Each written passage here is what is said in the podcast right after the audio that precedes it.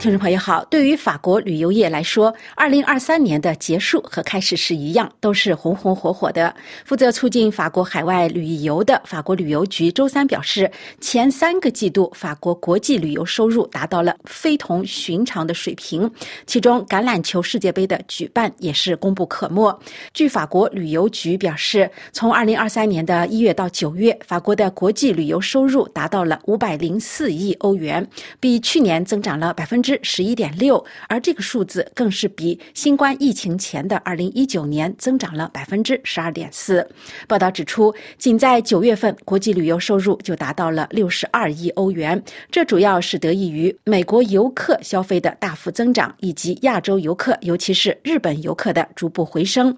从九月八号到十月二十八号举行的橄榄球世界杯，也促进了来自参赛国的国际游客的过夜人数，在主办比赛的九个城市。中过夜的人数都平均增长了百分之三十九，澳大利亚占新增游客的百分之二十六，其次是日本占百分之二十二。另外，橄榄球大国阿根廷、南非、乌拉圭、新西兰以及爱尔兰和英国人的比例也各有增加。法国旅游局还认为，今年年底的前景也十分看好。最新的十个国家旅游意向晴雨表证实，未来六个月内，法国仍然将是欧洲最具吸引力的旅游目。的地之一，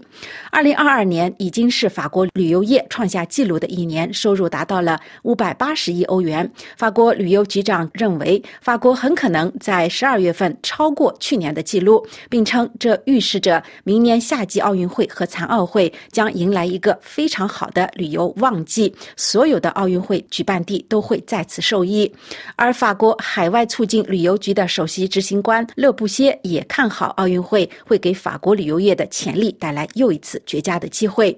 法国得天独厚，拥有傲人的旅游资源。如果说是处处皆美景，应该也不算太过分。但是如果再细分评判高低的话，法国哪个地区又最受游客的欢迎呢？我们还是用数字来说话。法国经济统计局本周二二十八号公布了今年的统计结果，显示西南部的新阿基坦 （Nouvelle Aquitaine） 夺得头筹，成为法国最具旅游吸引。力的地方，露营地、酒店、度假村和旅游住宅的住宿天数总计达到了四千七百四十万晚，比二零二二年增加了一百万。领先于法兰西岛和奥克西塔尼。二零二二年，这个地区记录的过夜天数已经超过了疫情爆发前的水平。与去年夏季相比，二零二三年增幅仍然达到了百分之二点五。新阿基坦实际上是法国的一个大区，根据二零一四年的重划，合并了阿基坦、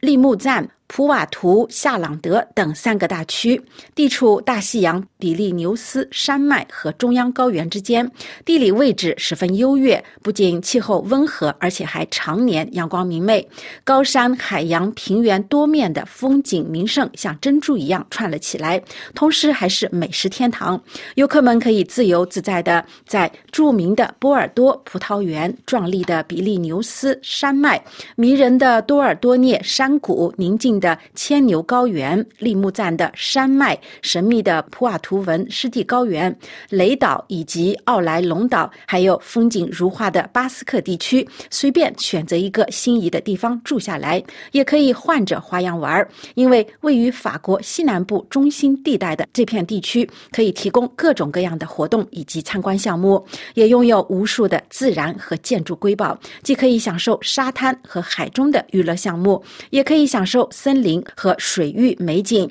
那些寻找地方风味的美食家也可以在这里大饱口福。当地的知名土特产中就有波尔多、贝尔、热拉克和瑞朗松的葡萄酒，阿尔卡雄和马雷纳奥克隆岛的特产牡蛎，阿让特产的西梅，朗特特产家禽和鹅肝，佩里格尔的松露，沙洛斯的牛肉，巴约纳的火腿炖母鸡，普瓦图的脆饼，法式梨子布丁塔，以及。巴斯克的蛋糕都让陶客们如数家珍，闻名心动，都值得前去一品一游。除了法国游客之外，外国游客也非常喜欢这个地区，其中又以德国人、荷兰人和西班牙人领先，占了四分之一的预订量。在住宿方面，露营的方式比去年更受欢迎。在遭受2022年的特大森林大火烧伤的阿卡熊盆地，也恢复了对游客的吸引力。整个季节的露营地过夜的住宿量增加了百分之七。